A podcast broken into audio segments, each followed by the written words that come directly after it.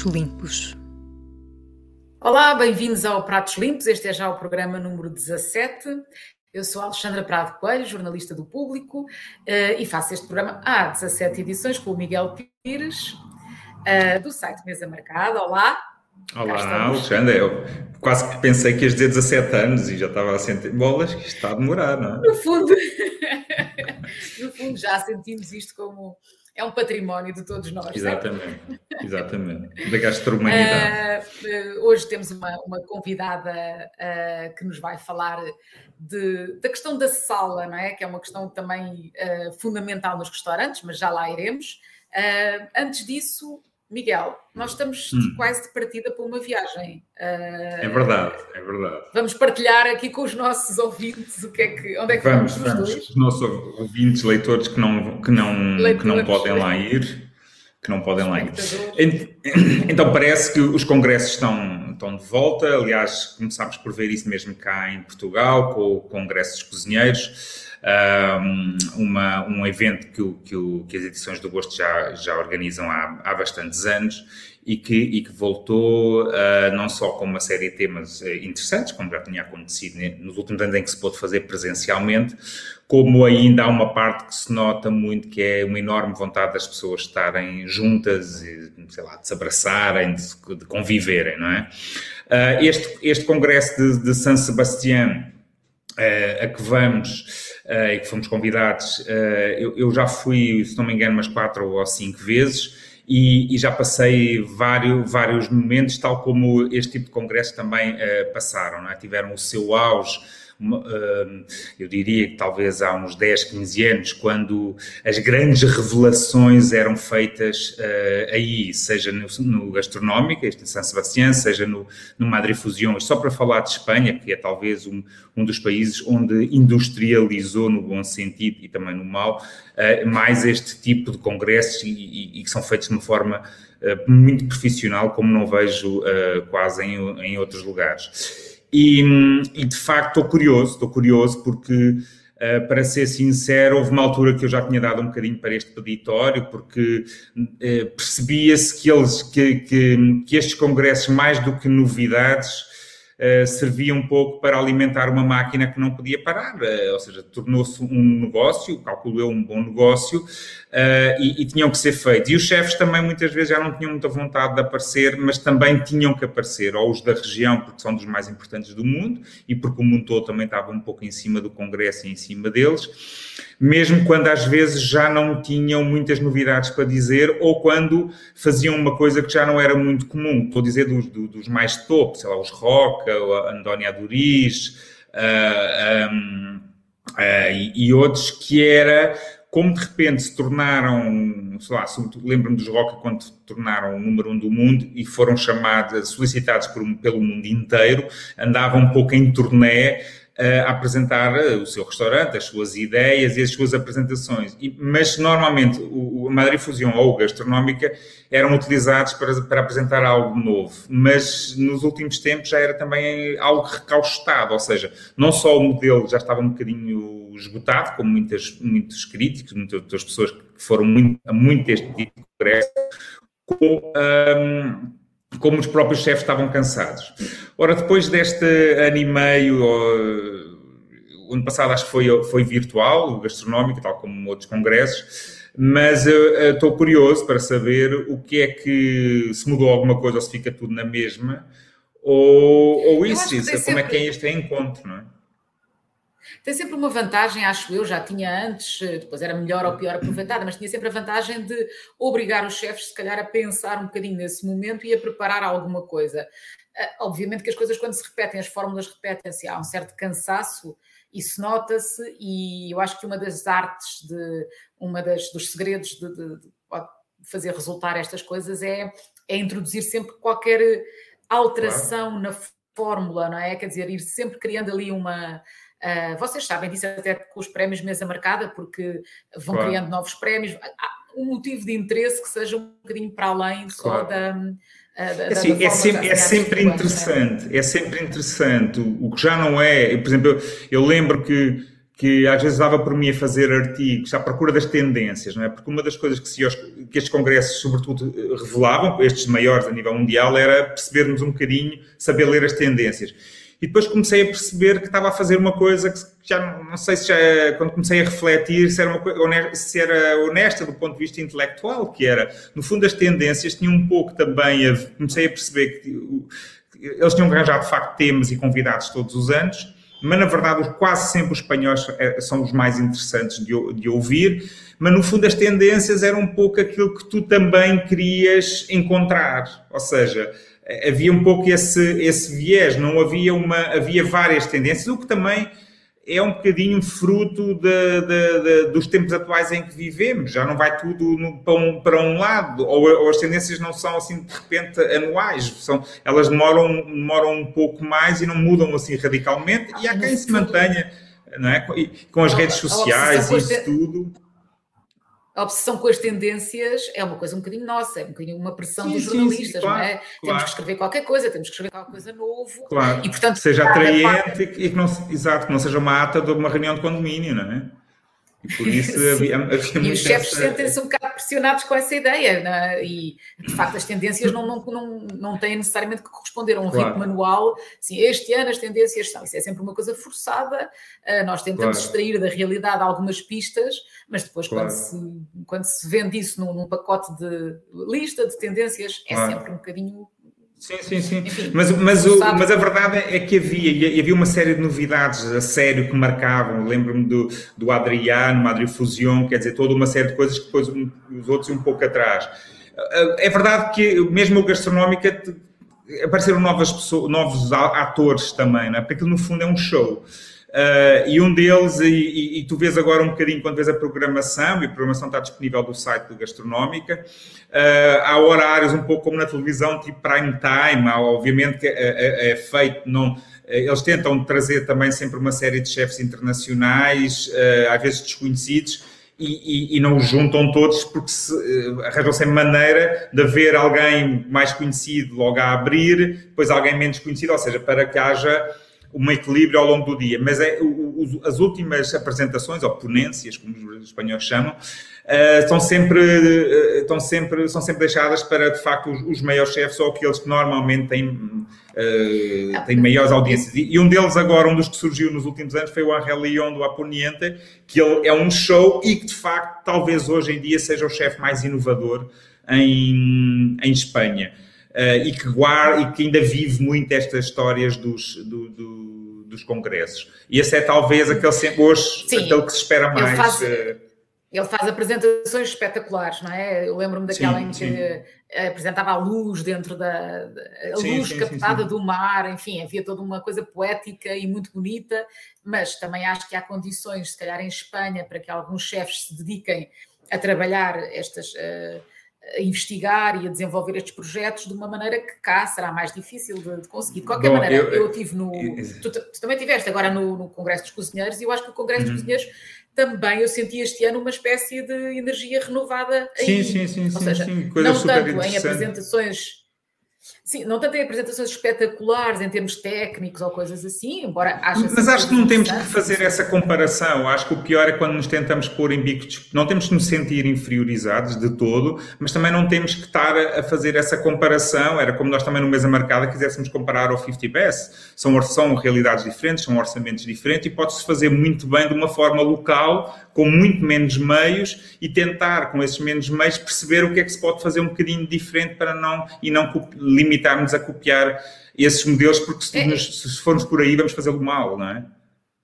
Eu acho que a medida, de facto, de avaliar o sucesso de uma coisa, parece-me a mim que neste caso do, do, Congresso dos Cozinheiros, é essa precisamente, que é quando tu sentes aquela energia Exato. melhor ou mais alta ou mais baixa no, no coisa. E acho que desta vez estava, não só o espaço era, era era bom para isso, uhum. mas as pessoas estavam entusiasmadas, as conversas uh, paralelas sim, sim, eram sim. interessantes, havia ali uma, uma vontade de, de, partilhar coisas e acho que os temas também uh, não não sendo a tal a ideia de, de, apresentações muito espetaculares, sim, sim, sim. Mas, mas eram questões relevantes e interessantes e que fazem as pessoas pensar. E eu acho que isso é, é o melhor que. E que tinha uma mistura entre aquilo que muitos cozinheiros vão lá para ver, que é técnica, apresentações técnicas, e, e outro lado mais das coisas mais, uh, que, estão, que vão para além de, do, que tá, do, que vai depois para o prato, não é? Desde questões sociais, de, de, das questões também psicológicas, do stress na cozinha, de questões de representação em termos de,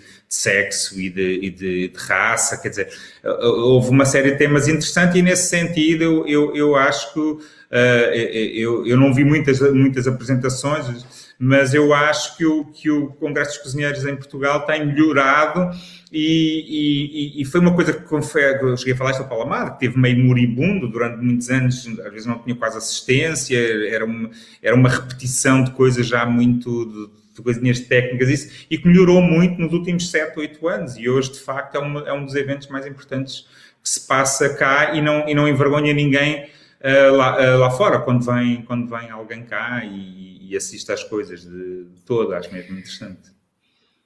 Olha, um dos temas uh, que me parece que é relevante nesta questão toda, quando se fala de restaurantes e de uh, restauração deste mundo, uh, é a questão da sala, não é? Por isso é que nós pensámos uhum. falar disto hoje e convidámos a Inês Pereira. Inês, junta-te a nós, por favor. Olá, olá. Olá. a, Inês, a Inês é a responsável pela sala do restaurante Prado, em Lisboa. Uh, e é uma pessoa com imensa experiência e com imensa uh, arte nisto. Portanto, nós, como clientes, sabemos e reconhecemos a importância do, do teu trabalho, e, mas gostávamos muito de te ouvir falar um bocadinho sobre este, este momento que atravessamos em relação à, à questão da, enfim, da sala, o que é que se espera de um serviço de sala, quais são as dificuldades com que vocês estão a confrontar. Uh, pelo que sei uh, e pelo que tenho ouvido muito aí, acho que há uma, uma crise, uh, primeiro, em primeiro lugar, de pessoal. Há falta de gente para trabalhar nas salas dos restaurantes? Sim, muita mesmo, mesmo. Aliás, pelo que se vê agora no Instagram e em todas as plataformas, é basicamente todos os restaurantes a tentar recrutar pessoal de sala e, e não se encontra. Eu, nós pusemos um anúncio, vários anúncios já, e, e até agora eu recebi uma candidatura para part-time. Um, hum. Acho que é um momento complicado, porque até se vê pelo, pelos horários, novos horários dos restaurantes, que eu acho que tem a ver também com isso. Uh, nós, por exemplo, fechámos um serviço de almoço, uh, por isso, quer dizer, não, não estou sequer a pensar em pôr o meu staff a trabalhar, hum, já trabalham as horas suficientes para, para estar a pensar que eles poderiam trabalhar ainda mais, porque não é isso que se quer e acho que especialmente uh, pós uh, esta pandemia se começou a pensar muito no que é que estamos a fazer na restauração e com as horas que se trabalha em restauração. Hum. E, e ah, sobretudo os horários, não é? O que é que tu achas que explica esse, esse, desaparecimento das pessoas? Ou seja, antes da pandemia era possível encontrar pessoas para trabalhar ainda, mais melhor, pior, etc. Uh, de repente há este, este, fenómeno que não é só um fenómeno de Portugal. Aliás, eu estava a ouvir o programa da. Pelo contrário, uh, eu estava a ouvir o programa da o Food Program da BBC, que é o podcast que eu gosto imenso, e, e eles o que diziam é um, o, aliás, chama-se A Personal Problem. What's the hum. solution to hospitality staffing crisis? Um, em, Inglaterra, em Londres, em, em, França, etc., toda a gente está a enfrentar isto. O que é que aconteceu, Inês? Eu, para ser sincera, em Londres eu acho que tem muito a ver com o Brexit, uh, mas pronto, é, é, uma coisa muito mais específica. Uh, eu acho que é uma profissão que nunca foi glamourosa, é uma profissão dura, é uma profissão que, em que se passa muitas horas em pé, uh, muitas vezes trabalham-se horários repartidos. quer dizer, não é fácil, toda a gente sabe que lidar com o cliente às vezes também não é fácil. Quando tens uma boa relação com o cliente é realmente muito prazeroso, uh, mas são, são situações que muitas vezes tens que lidar com, com stress e ansiedade que, que são difíceis, são difíceis de gerir muitas vezes. Uh, e eu acho que em Portugal eu tenho outra, outra, outra ideia que será um bocadinho o subsídio de desemprego, sou, sou sincera. Uh, Acho que muita gente ainda está no subsídio de desemprego e não está para se chatear a se calhar ganhar um ordenado mínimo, que eu não acho que seja, pronto, muitos restaurantes não oferecem isso, oferecem mais, mas hum, as pessoas simplesmente não se estão para chatear para ter um trabalho que não é glamouroso de todo. Nos Estados Unidos, uh, aliás, eu acompanhei muito no, nos Estados Unidos também num podcast do New York Times que eu gosto, gosto de ouvir, e, e, eles falavam exatamente disso. Assim, é engraçado porque é um país muito menos assistencialista, uh, tradicionalmente, seja esteja ele governado um bocadinho mais à esquerda um bocadinho mais à, ou muito mais à direita, como foi no caso do antigo governo, mas houve muito dinheiro injetado na economia e nas pessoas durante a pandemia. E de facto, uma das coisas que diziam era que as pessoas não estavam a voltar a, a esses trabalhos mais, du, mais duros no, nos restaurantes, precisamente porque ainda havia muito, muita gente a ganhar dinheiro. Mas também houve outra coisa, e é isso que é o que está a preocupar mais, porque esses subsídios, entretanto, acabaram, ou estão a acabar, eles variam consoante o Estado, uh, e esperava-se que as coisas mudassem, mas não estão a mudar muito. Ou seja, muitas das pessoas perceberam na pandemia que ao, ao, ao estarem em, em, casa, que puderam encontrar outras coisas para fazer e, e mudaram simplesmente de vida de profissão por uma, por uma, questão de terem maior qualidade. Alguns saíram da cidade, eh, há quem dizia que, que Manhattan, uma coisa assim que já era uma cidade caríssima para viver, mas que ficou como, como houve um grande surto de Covid lá, ficou muito muito deserta e houve pessoas que tomaram essas decisões de sair da cidade, procurar outros locais e, e, de repente começaram a dar aulas de, sei lá, pilates, de, de a fazer outro tipo de coisa e a perceber que era possível online ganhar a vida de outra forma, até porque na, na restauração, nos Estados Unidos é um bocadinho diferente, pode-se ganhar muito dinheiro, uh, os melhores podem ganhar muito dinheiro na restauração, na sala, mas noutros países isso também ah, das, O sistema das gorjetas, não é? E, sim, sim, sim, sim, sim, sim. E todo um sistema de castas que existe quando chega ao diretor de sala, ele pode ser, eh, de facto, um homem quase rico. Cascara, não sei, embora eh, a Inês está... Muito obrigado. Uh, mas, mas, de facto, é, é engraçado como os fenómenos nas crises nunca foram, sempre houve diferenças de país para país e de repente todas as queixas que eu tenho ouvido, ouvi na Áustria, ouvi agora, ouvi também em França, estive agora na Madeira estes dias e dizia-me o chefe de um hotel que abriu, do, do, do Savoy, que eu perguntava-lhe como é que estava de staff. E ele disse, imagina na Madeira que tem a sua limitação, obviamente, porque é, é uma ilha com certa população e de repente abre um, um hotel de 540 quartos, que é o maior hotel de Portugal inteiro, Uh, e de repente precisam assim de staff e têm que ir buscar, foram buscar ao continente, também alguns estrangeiros, mas tiveram que ir roubar a outros restaurantes, porque o hotel tem não sei quantos restaurantes.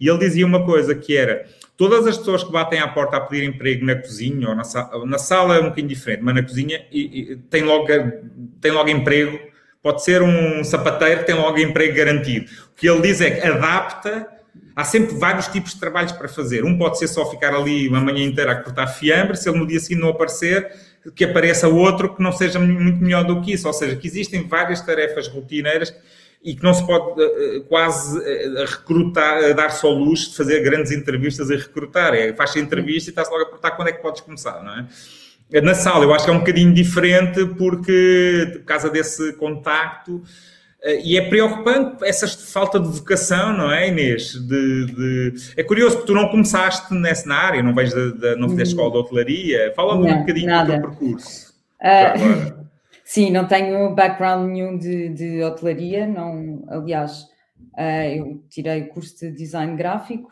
Uh, houve uma altura que, que, pronto, fiquei sem, sem trabalho e, e decidi ir para Londres, porque tinha uns amigos a trabalhar em restauração e, e e resolvi uh, ir, ir, para Londres e, experimentar e ver o que é que poderia fazer em design gráfico.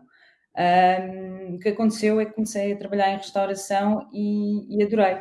Um, adorei porque, aliás, eu não percebia nada, eu pensava que restauração, servir à mesa era pôr o prato à frente do cliente e, e that's it. Uh, portanto, foram tempos difíceis porque era um restaurante, uh, na altura era o restaurante casual do, do Nuno Mendes, e, e, e, era, tinha muita gente, não, nós não tínhamos reservas na altura, tinha filas e filas de pessoas à porta. O meu manager dizia: preciso da mesa, preciso da mesa, está a rodar, e era uma pressão enorme. Portanto, eu aprendi uh, com ele uh, muitas coisas que eu na altura achava que não fazia sentido nenhum. Uh, ter a água em cima da mesa e o cliente não se conseguir servir da água, para mim era, por amor de Deus, não é? qualquer pessoa consegue agarrar na garrafa de água e servir-se. Portanto, é uma atenção a detalhes que tu, na tua ideia, como principiante, não, não percebes, mas que depois dá, dá, dá bases para, para o teu serviço e consegues estar atenta às mesas e perceber o que é que, o que, é que está a passar, o que é que é preciso, se não pode estar de costas porque podem precisar de sal, podem precisar o que é que seja. Um, para além disso, uh, o que me apaixonou mais foi mesmo a cozinha, porque também não tinha ideia o que, é que era o que, é que era a cozinha e a paixão das pessoas que estão por trás. Porque basicamente o teu papel é esse é, é dar-se a conhecer aos clientes o que é que se passa na cozinha uh, e todo o trabalho que há e todas as horas que se trabalham para, para que esse trabalho seja perfeito. Uh, e eu achei incrível, porque eu achei, eu na altura fui para lá e morei com, com essa minha amiga, um, e eles acordavam às 8 da manhã e chegavam a casa às 2 da manhã, e eu achei aquilo inacreditável. Uh, mas é essa Portanto, paixão. Não, não, te assustou, não te assustou esse lado, ou seja, havia uma pressão, e eu suponho que em Londres as coisas são muito mais uh, complicadas do que cá a esse nível, não é? Eu conheço pessoas que trabalharam em Londres e, e que eram, as horas eram. Uh, havia turnos muito violentos, havia uma série de, de, de exigências uh, que se calhar eram superiores ao que, ao que encontramos aqui, não? Assustou-me na medida em que eu não, não, fazia, não fazia ideia o que, o, que é que, o que é que eles faziam e qual é que era a paixão que eles tinham para que conseguissem fazer esse tipo de horário. Mas realmente a paixão é tão grande que, que, que faz sentido. E, e, pronto, e foi realmente isso que eu achei, que achei incrível e, e me fez ficar até hoje uh, em restauração, porque eu acho que é importante que... Mas será essa será essa paixão que neste momento desapareceu de, eh, de muitas pessoas, não é? Para o facto de essa, essa explicação Sim. desse desaparecimento de, de, de é pessoas é a quererem trabalhar. É, é, é, um bocadinho. Ou que nunca houve, não é? Ou que também nunca houve, porque nem todas as pessoas. É, é, há um glamour toda à volta dos chefes e às vezes entende-se um pouco melhor todo aquele, aqueles sacrifícios que que, que eu acho que passa também depois, é, há um lado meio de vício, meio de adrenalina e depois meio de, com, de comunidade, ou seja, eh, acho que são aquele tipo de profissões em que tu de repente vives nesse meio e, e estás quase 24 horas nesse meio, seja nos teus tempos livres às vezes ou, ou não. Depois há pessoas que não, que conseguem desligar. E tudo isso faz parte, sobretudo também vamos a falar quase sempre pessoa, de uma geração de pessoas mais novas, muito mais novas, ainda cheias, cheias, cheias de, de, de energia e isso. Mas na sala, todas, mesmo nas escolas de hotelaria, muitas vezes falam, e que depois nas salas não se. Ah, é mais difícil essa, passar essa, essa vocação. De facto, quando encontras uma pessoa que gosta mesmo do, do, do que faz, tu, esse atendimento é melhor, não é? Mas depois é, também é legítimo que essa pessoa chegue a um momento e não podem ser todos diretores de sala ou uma coisa assim, ou depois, uh, às vezes até por causa de um público muito, que talvez às vezes seja até mais feminina, as, as questões da maternidade e toda uma série de coisas que depois acaba por levar a pessoa a, também a afastar-se, não é? Não sei, um, Inês... Sim, eu, eu acho que essa questão de sala, uh, o que é que eu posso dizer? É, é, eu acho glamouroso de certa forma, quando eu digo no início que, não, que não é uma profissão que seja glamourosa, eu até acho que há. Tem que haver uma equipa e uma base estável para que isso possa claro. acontecer. Uh, se eu não tiver uma equipa em que confio, em que tenham responsabilidades, em que me ajudem a fazer o meu trabalho, isso torna o meu trabalho muito mais difícil. Quer dizer, claro. eu acordo com ansiosa, eu tenho que responder a e-mails, eu tenho que. Quer dizer, há todo um trabalho que está por trás do, do serviço de sala que tem que ser feito.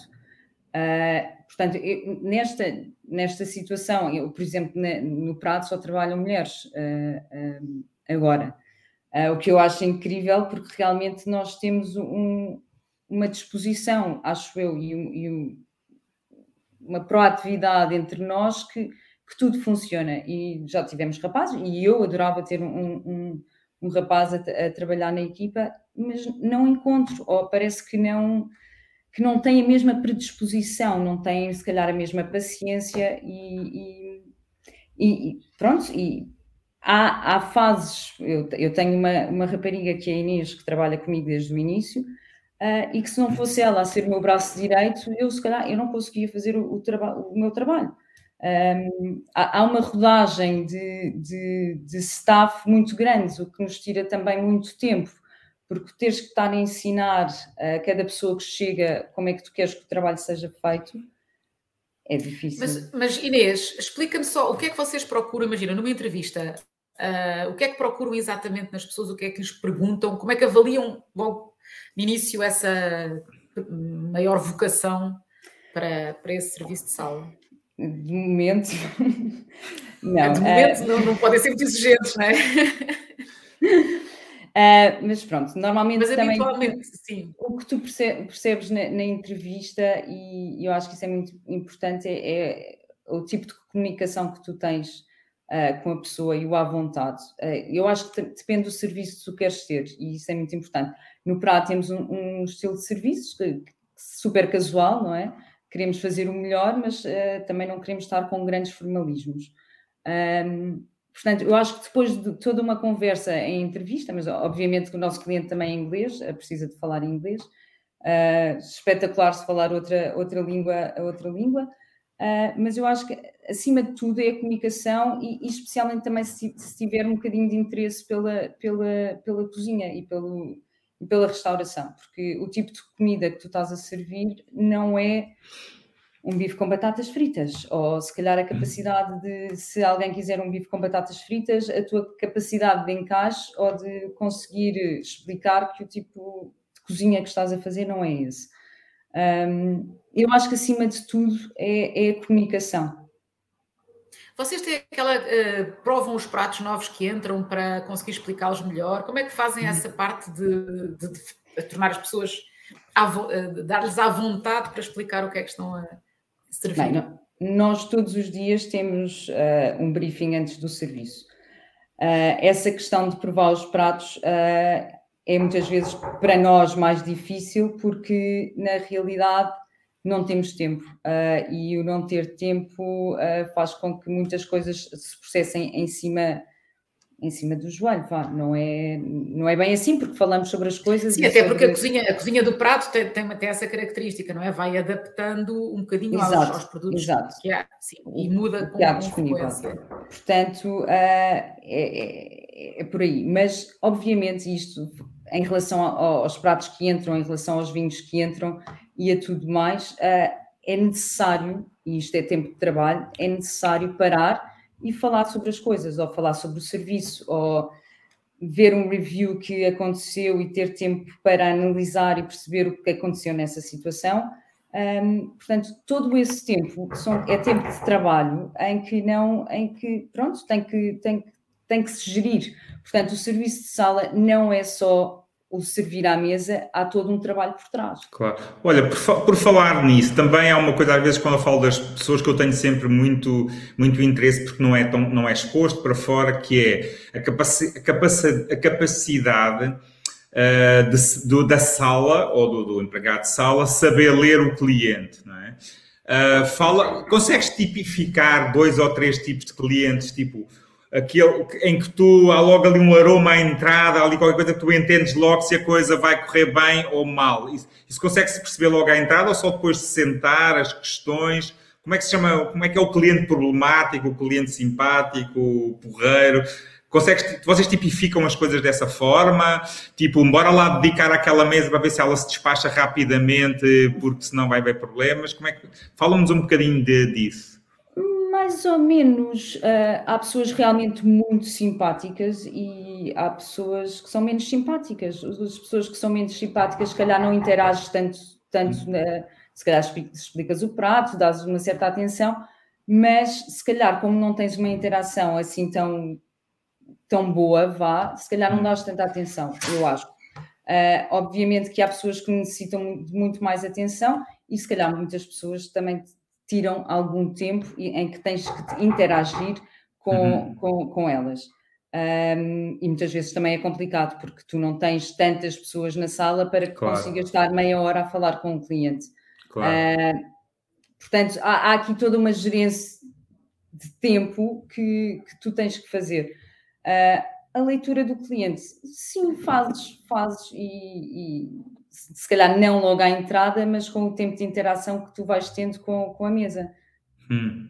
Mas, tu, mas existe um pouco isso, tipo, eu já, eu já falei com pessoas às vezes de alguns restaurantes que assim conseguem logo perceber que há o cliente problemático que chegou ali e não está no seu dia, ou é daqueles que, pronto, não, não foi para as urgências do hospital chatear as pessoas, resolveu ir àquele restaurante, ou vai contra, ou vai porque não era o restaurante que queria ir e acabou por lá ir parar, ou por alguma coisa.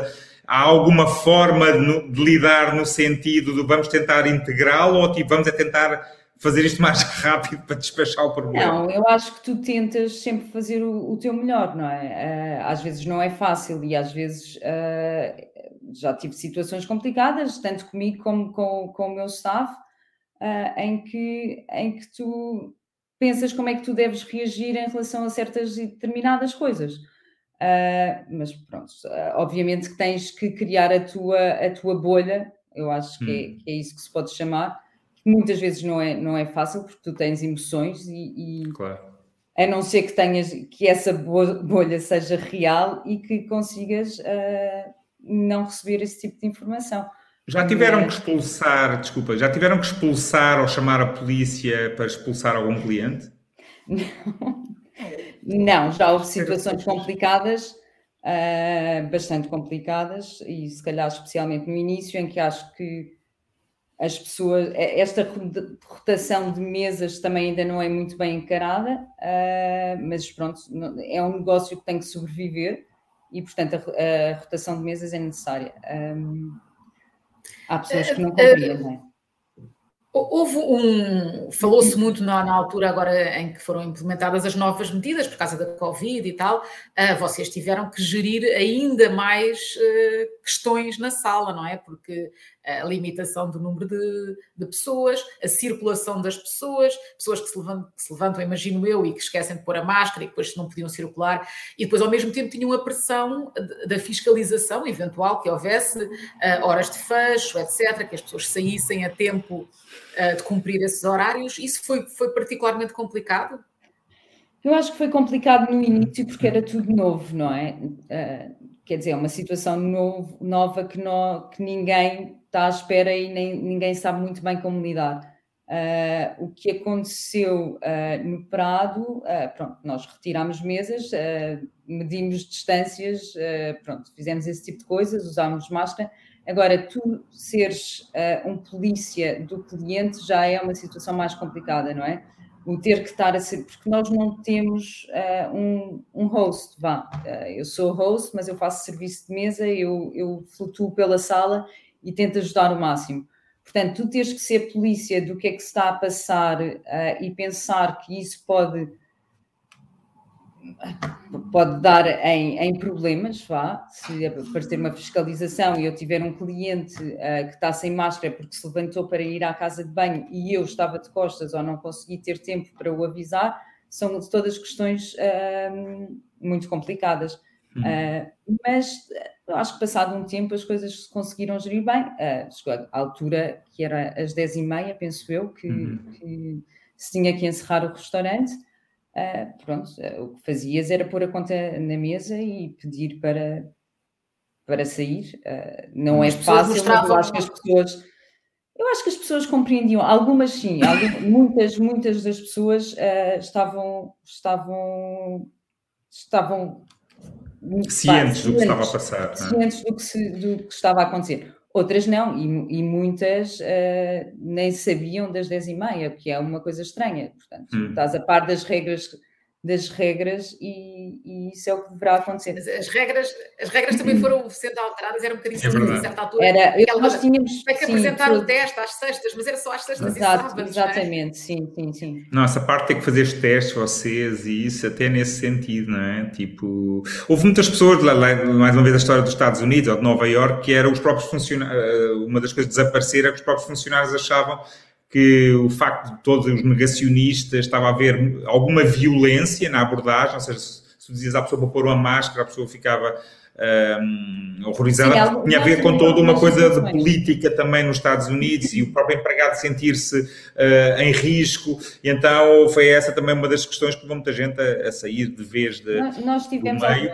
Felizmente Portugal, nesse sentido, uh, temos meia dúzia de negacionistas, mas não calculo eu que não houve tanto esse problema, mas às vezes as pessoas bebem e se alteram-se facilmente, não sei. Sim, nós tivemos situações do, do género, como, mas até eram com, com, com, pessoas estrangeiras, em que era sexta ou sábado e, e, e, tinham que fazer o teste porque não tinham, não tinham certificado. Uh, e eu expliquei. As pessoas compreendem, mas ficam chateadas porque as pessoas claro. depois também não percebem as regras para o país em que vão. Claro. Uh, e entraram no hotel, não foi preciso teste, já não me lembro qual é que era a regra que estava em vigor, mas chegaram ao restaurante precisavam de teste. Eu expliquei que para, para hotelaria, restauração, que, que durante o fim de semana era necessário isso. Uh, e no hotel não tinham pedido, portanto era toda uma. uma claro. Era confuso para as pessoas. Eu acho que as pessoas, muitas delas, andavam confusas e, e hum. houve uma altura que era a região, a região de Lisboa só, as pessoas ligavam para saber se estávamos. A, estávamos abertos ao fim de semana, quer dizer, é, foi, foi confuso para todos nós, acho eu. Uhum. Como, como é que tu tens. Outra das coisas que nós jornalistas gostamos muito e que já saíram não sei quantos artigos é um pouco fazer comparação deste período com o período pré-pandemia, pré não é? Partindo do princípio que já saímos dela, não, não estou tão certo uh, se já saímos ou não, mas pronto. Que é, tu sentes alguma, alguma diferença entre este cliente já pós-pandemia ou neste momento e aquele que era até de 2020, fala-se muito, por exemplo, num consumo de vingança, ou seja, que mesmo o cliente português passou a gastar mais, a gastar mais em vinhos, a gastar mais em comida, ou seja, que ali numa parte em que não havia o, o cliente estrangeiro, que ele até compensou. Uh, se, sente, sentes isso? Sentes comportamentos diferentes? Uh, consegues fazer essa análise, o antes e o agora? Essa diferença? Para ser sincero, eu senti isso uh, logo após a abertura de, dos restaurantes. Isso uhum. sim, senti, e mesmo do, do, público português, que havia uma necessidade de consumo muito grande. Um, mas de momento não vejo, não vejo qualquer diferença. Nota-se diferença, obviamente, porque tens a cidade cheia e, e, e, realmente eu nunca, nunca experienciei uma coisa assim. Uh, é, é incrível. É, eu sinto-me um bocadinho overwhelmed com, com, com o que está a passar em Lisboa. É... Mas sentes, por exemplo, que os clientes agora vocês já voltaram a poder ter as mesas que tinham antes, não é? Ou ainda há restrições desse nível? Uh, acho que uh, acabaram agora. Acho que já não há hum. distanciamento, uh, pelo que eu percebi ontem. Uh, nós uh, voltámos a pôr as mesas, estamos com as mesas todas, mas continuamos com algumas distâncias. Portanto, nós tínhamos mesas de quatro em que separávamos sempre uh, para mesas de dois, hum. e isso agora não acontece. Okay. Também temos uma área do restaurante em que tínhamos três mesas e, e não sentamos ninguém no, no, no meio. Portanto, ainda, ainda tentamos que, que, a coisa não seja, ok, acabou. Mas é intencional, intencional por causa de falta de staff ou é uma, achar que ainda há pessoas que têm alguma relutância em, em estar demasiado... Faz-me um bocado de confusão, faz-me um bocado de confusão que de repente uh, ainda se está a viver isto e que de repente uh, parece, pareça que não. Uh, portanto, eu acho que tem que ser tudo a passo e passo. também a nível de staff não, não, não seria confortável. Uh, mas acho que uma, uma das coisas que uma das coisas que neste programa da, do Food Program uh, que eu estava a ouvir, eles dizem é que de facto um, veio ao de cima essa, essa, já falámos um bocadinho disso anteriormente, mas veio ao de cima esta consciência uh, de que é impossível manter os horários que se tinha antes, é impossível pedir às pessoas o que se estava a pedir. O que é que tu vês aqui para a frente uh, de mudanças que vão ficar de facto? Ou seja, neste momento estamos nesta crise, falta pessoal, as pessoas não querem sujeitar-se uh, a certas coisas que, que se sujeitavam antes. tu vês no futuro os restaurantes a terem outro tipo de sensibilidade e a funcionar de outra maneira? Eu espero que sim, eu espero que sim, porque acho que não faz sentido o, a carga horária uh, em restauração ser tão elevada, sendo que é um trabalho tão pesado. Portanto, eu para mim estar a fazer um, um repartido, que eu acho que um repartido para nós nem faz sentido, porque nós fazemos muitas coisas uh, no intervalo de almoço e, e jantar, faz, fazemos as nossas preparações de bebidas, fazemos Portanto, tu estás de pé este tempo todo uh, e teres de estar a, eu acho que não faz sentido. Acho que o que faz sentido é teres um horário como todas as outras pessoas, um, seja o trabalho, pronto, for, mas. Mas, mas, o teres, mas para, para, permitir isso, tu tens que ter mais gente a trabalhar, não é? Sim, e isso sim.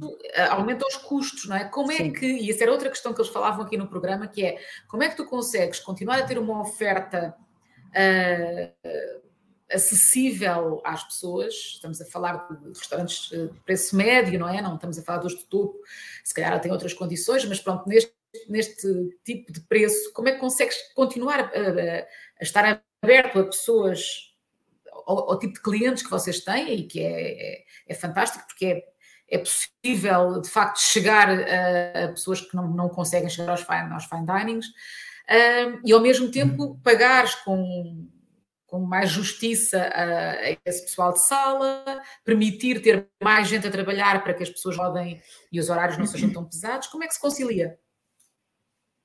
Boa pergunta. Sem subir os preços.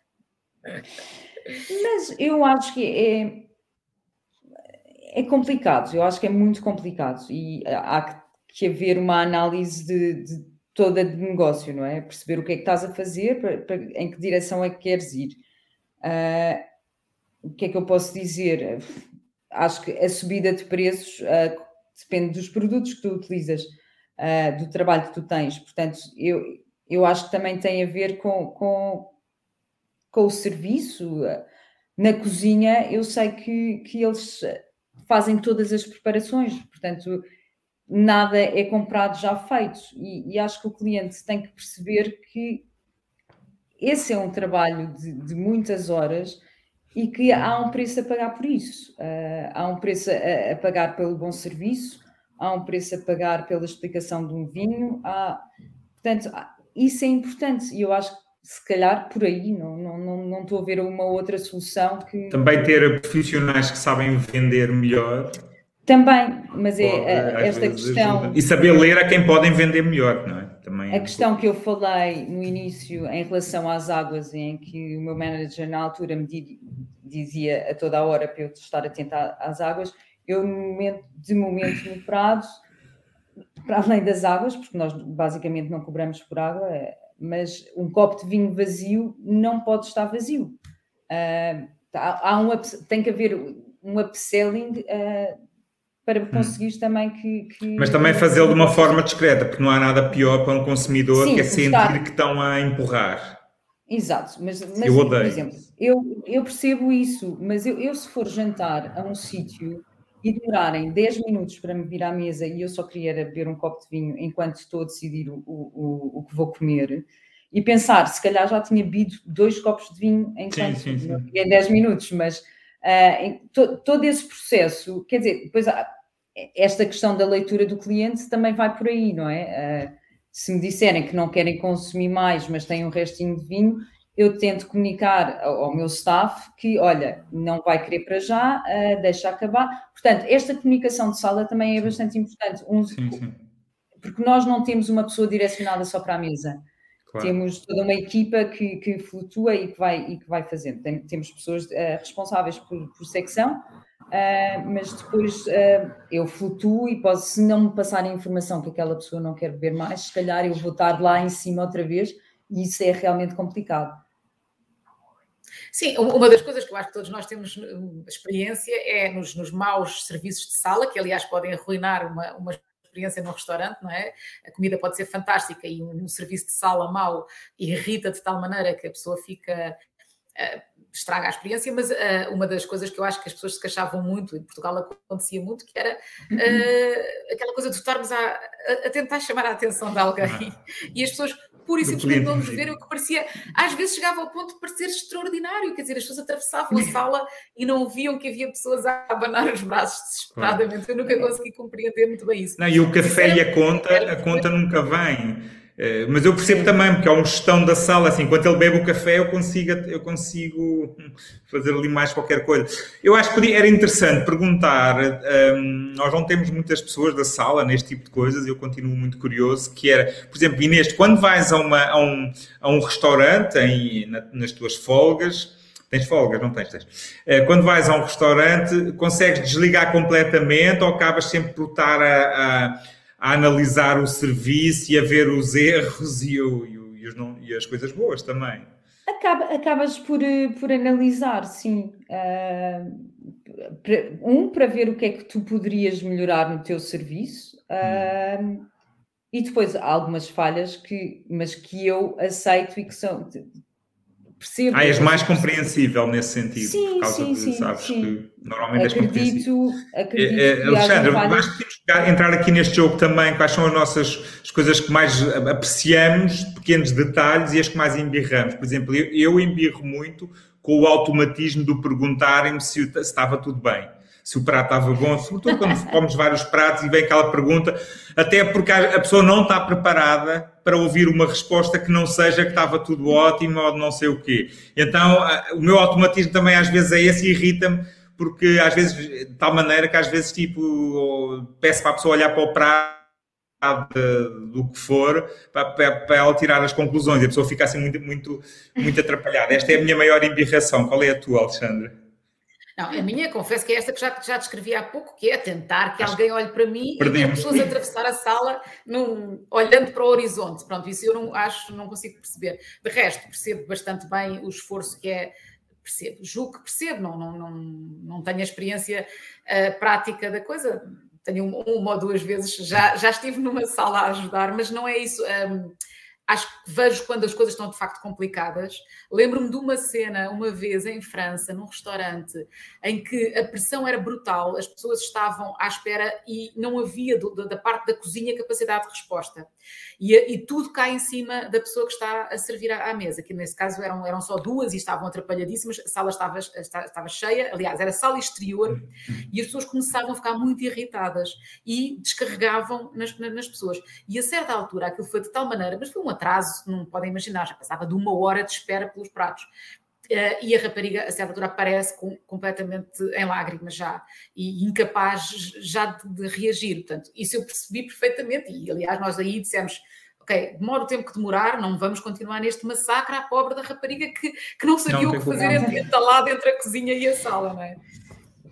Pois, mas é, é isso que eu, eu acho que é que nós, nós, sala, nós temos que ter essa capacidade de resposta, não é? Portanto, basicamente, o, o chefe é a superstar, uh, mas nós é que temos que dar a cara por ele. Portanto, qualquer coisa que se faça na cozinha, somos nós que temos que filtrar, basicamente, e, te, e tentar que resolver esse, esse, essa situação.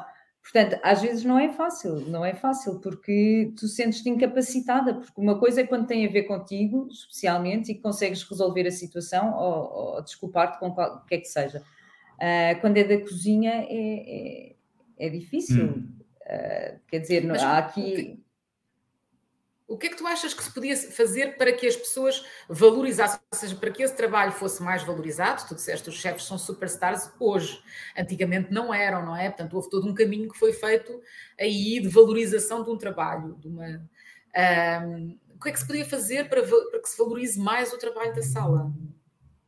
Eu não sei, é, só, só a palavra empregado de mesa já, já por si não é, não é uma palavra que seja assim tão bem vista. Portanto, o empregado parece que é um empregado. Pode ser como no Brasil, o garçom. garçom.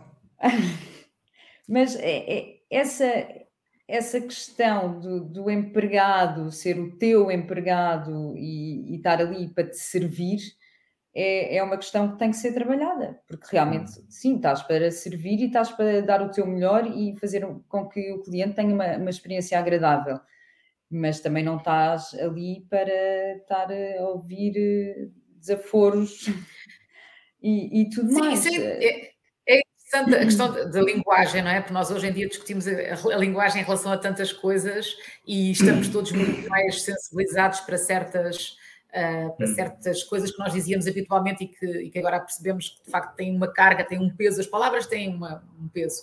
Uh, como, é que tu, como, é, como é que tu dirias que Claro, mas, mas nessa questão da linguagem, como é que tu preferirias que se, uh, que se identificasse esse trabalho? Uh, se tens algum exemplo, por exemplo, em inglês, que, que funcione melhor, que seja mais. Uh, que mostre que se valoriza mais a, essa função? Não pensei nisso. O termo, o termo chefe de sala, já por si, também acho que, que também não, não sei se faz sentido. Eh, chefe, chefe de sala. Uh, não sei, não sei, só que na cabeça, quer dizer, na cabeça das pessoas eu, eu acho que é isso. Se calhar tem que. Pode ter a mesma palavra, mas tu tens de ter um, um uma hum. maneira diferente de lidar com, com, com de interpretar essa palavra, tipo, empregado. É. Ou pelo menos o meu empregado. Pode... Não, uh, apesar de tudo, eu acho, eu estou a lembrar, antigamente havia aquelas. Era criado, era pior, era o criado.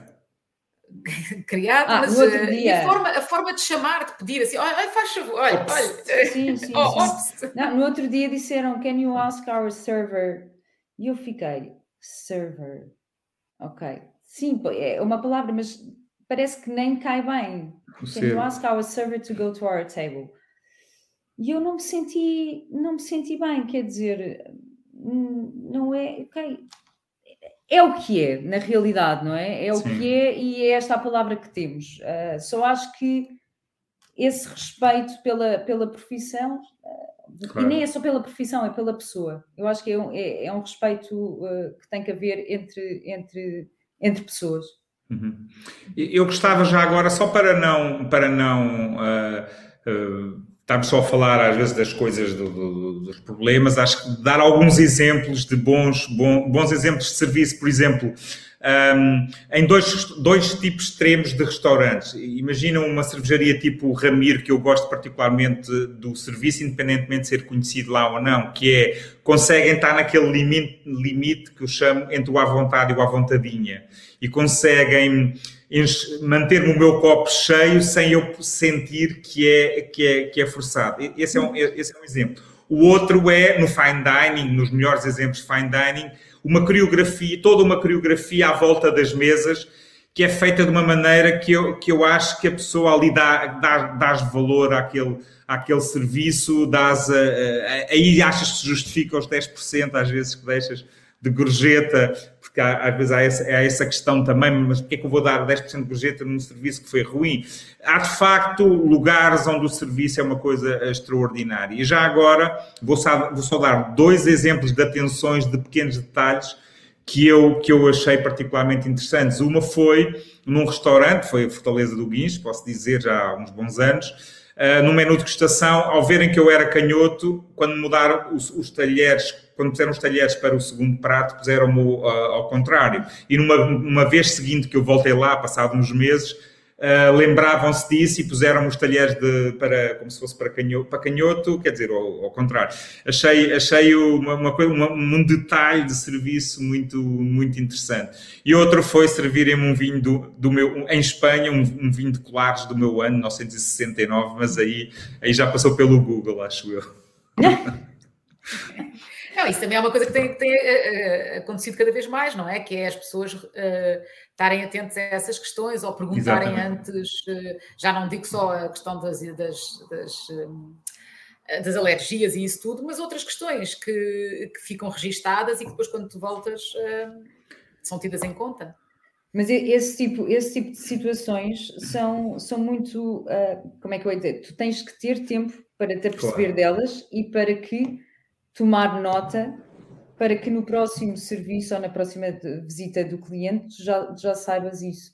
Uh, num serviço que, que é muito corrido, ou, ou, tu tens a tua equipa estável e que consegues, uh, tu, chefe de sala, uh, tirar esse tipo de notas, é, é espetacular. É espetacular claro. porque tu vais conseguir perceber. Miguel Pires bebe água sem gás, uh, a ver? Nem me lembro, não, mas estou.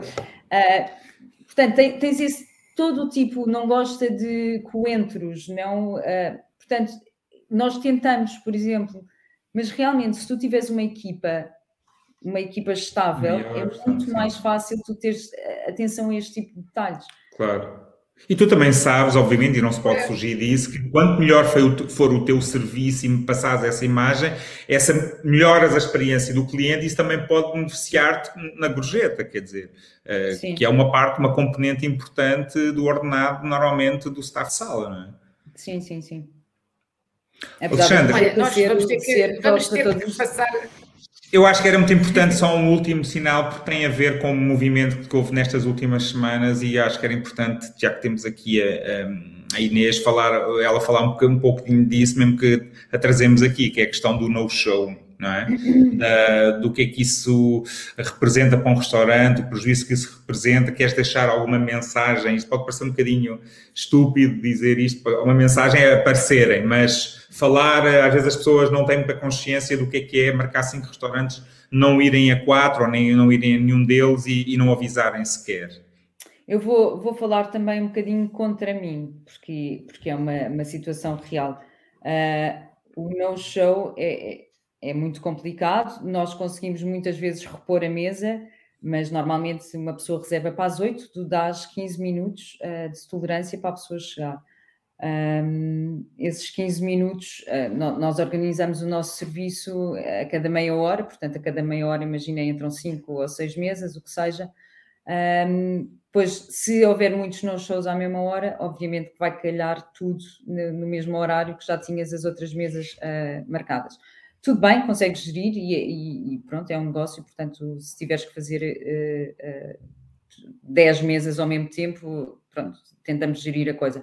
O que eu estava a dizer em relação a falar contra mim é nós de momento estamos numa situação mesmo muito complicada, nós temos cerca de 400 pessoas em lista de espera uh, só para jantares, uh, as pessoas aparecem, uh, pensam que têm reserva, não têm reserva, o que seja o no-show pode ligar, pode, pode. Eu acho que tem muito a ver com como é que tu também fazes a reserva, porque tu tens um sistema de reservas e esse sistema de reservas tem que, tem que te ajudar, ajudar a, a gerir eh, todas estas situações. Uh, se tu puderes, pelo menos, nós ligamos uma, uh, depois do serviço de almoço e só conseguimos ligar para, para o serviço de jantar e confirmamos todas as reservas que temos nesse dia. Muitas pessoas não atendem, as outras cancelam, outras já me aconteceu confirmarem e não aparecerem. Uh, isso é realmente complicado. Uh, outra coisa, podem ligar, para nós é super difícil atender o telefone. É, é muito, é, é um constante, é um, o telefone não para e nós não temos uma pessoa uh, encarregue de, de hum. pronto, ser hostess ou de estar ou ter um, um, alguém ao telefone constantemente, portanto acho que o mais importante é conseguir gerir isso com a tua plataforma de reservas e que seja, se não puderes ir, então cancela a reserva online. E isso é o que nós estamos a, tentar fazer agora e, e, e, vamos ver como é que, como é que corre. Oh, e também a questão de, de, pronto, no show, eu acho que deve ser cobrado, porque realmente é, é, é complicado para o restaurante uh, não ter uma mesa e estares a contar, não só a nível de produto, nós se calhar não faz assim tanta diferença, não, não somos um restaurante que nós conseguimos gerir esse tipo de coisas, mas uh, já tivemos 20 no-shows num dia. Se é. não tiver alguém passante, não, não vais conseguir pôr a mesa. Tens 400 pessoas em lista de espera. Já mandei e-mails a, pessoas, não foi a, a, mandar vir, não é? Mas, mas já disse, é, é uma falta de respeito. É uma falta de respeito para, para o nosso trabalho.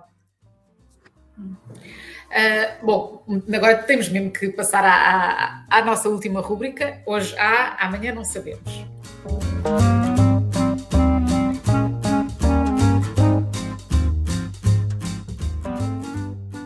Uh, Inês, és a primeira, se, se quiseres fazer a tua sugestão. Ok, eu ontem estava um bocadinho. Ah, estive a pensar nisto e como foi tudo assim, um bocadinho. Tive um dia de trabalho intenso e estava assim um bocadinho aflita com o que seria o que poderia recomendar. Uh, Lembrei-me uh, de duas coisas. Um del, uma delas é um artigo da Olga Cavaleiro, que diz respeito a este, a este assunto que falámos hoje, que eu não sei uh, se foi o primeiro artigo em relação a, a, ao serviço de sala e empregado de mesa, mas é, esta, este respeito de que falámos e a, a valorização da profissão. Um, e depois, também relativamente a, a este tema, Uh, foi um, um, livro que me foi recomendado. Esse, esse artigo, desculpa, desculpa deixa-me só, situa só o artigo, como é que as pessoas podem aceder a ele? Uh, Eu acho que está online uh, na asbeiras.pt e é um artigo da Olga okay. Cavaleiro que faz várias opiniões para, para aqui. Okay. saiu em, em junho, achei interessante porque foi a primeira vez mesmo que, que vi pronto, aqui em Portugal, acho eu, uh, nunca, nunca tinha, tinha visto alguém falar tão diretamente sobre, sobre o que é que é um hum. empregado de mesa e, e, e a profissão. Um, e depois é um livro recomendado pelo Daniel Silva que eu comecei a ler e muito sinceramente ainda não acabei, que é do Abel Valverde. Uh, e pronto, é, to, é, é, um livro que se chama Host e, e, é sobre o serviço de sala e, tudo o que engloba um serviço de sala uh, e, e, as suas dificuldades. Uh, não acabei de ler, portanto, portanto estou ainda aqui a recomendar uma coisa, mas, mas acho que pelo que, li pareceu-me muito interessante. Ótimo.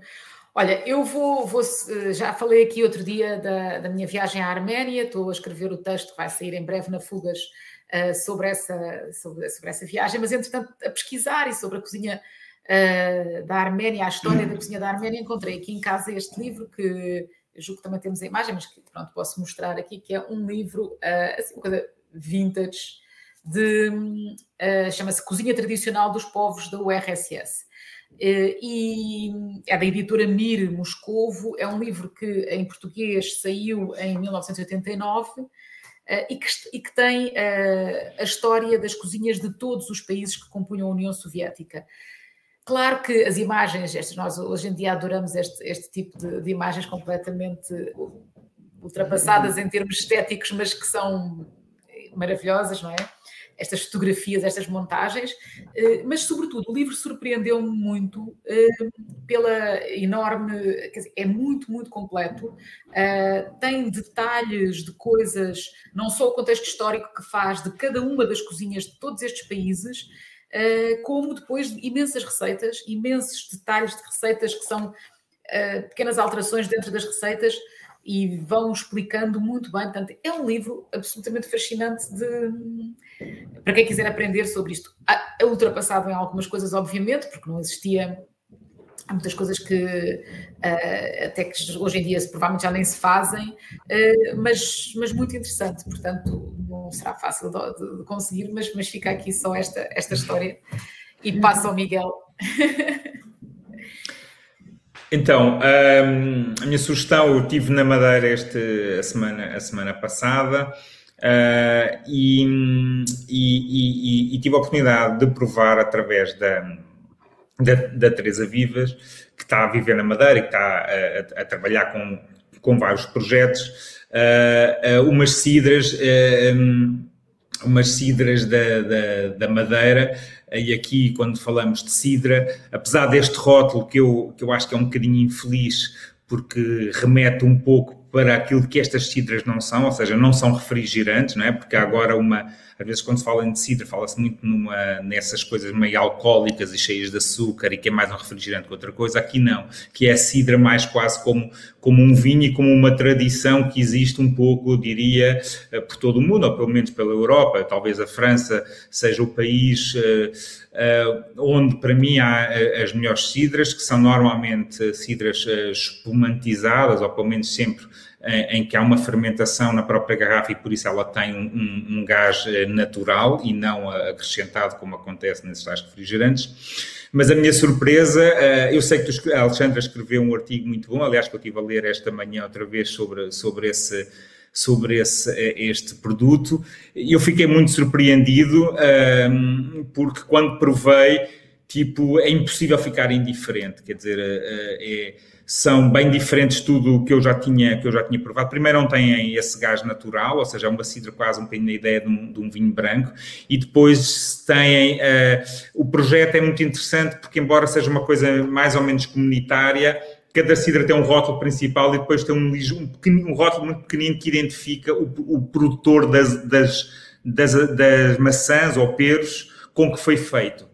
E, e, e, que revela muito um terroir da madeira, não só a questão da acidez, são maçãs autóctones que parece que foram levadas pelos ingleses há umas centenas de anos e dos quais ficaram umas 30 espécies uh, Uh, acho que é por aí. E, e, de facto elas têm uma, uma acidez enorme. Eu trouxe três ou quatro garrafas de produtores diferentes.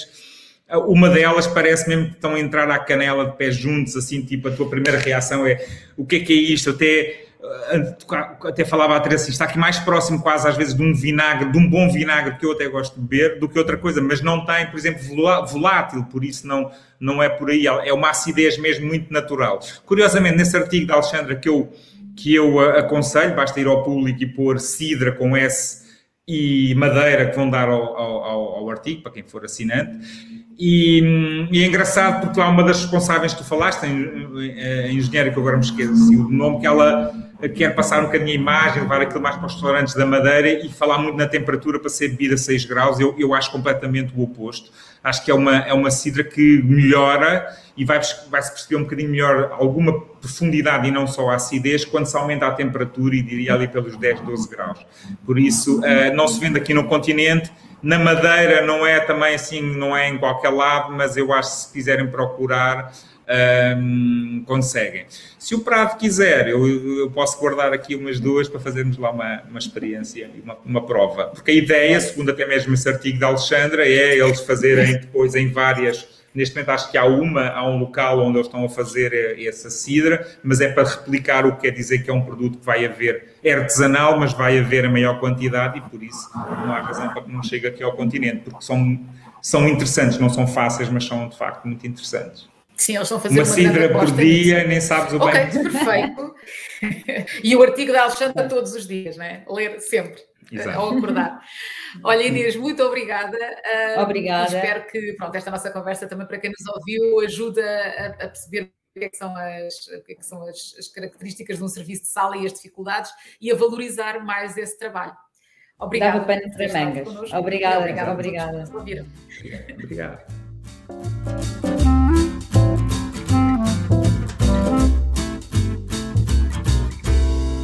Pratos limpos.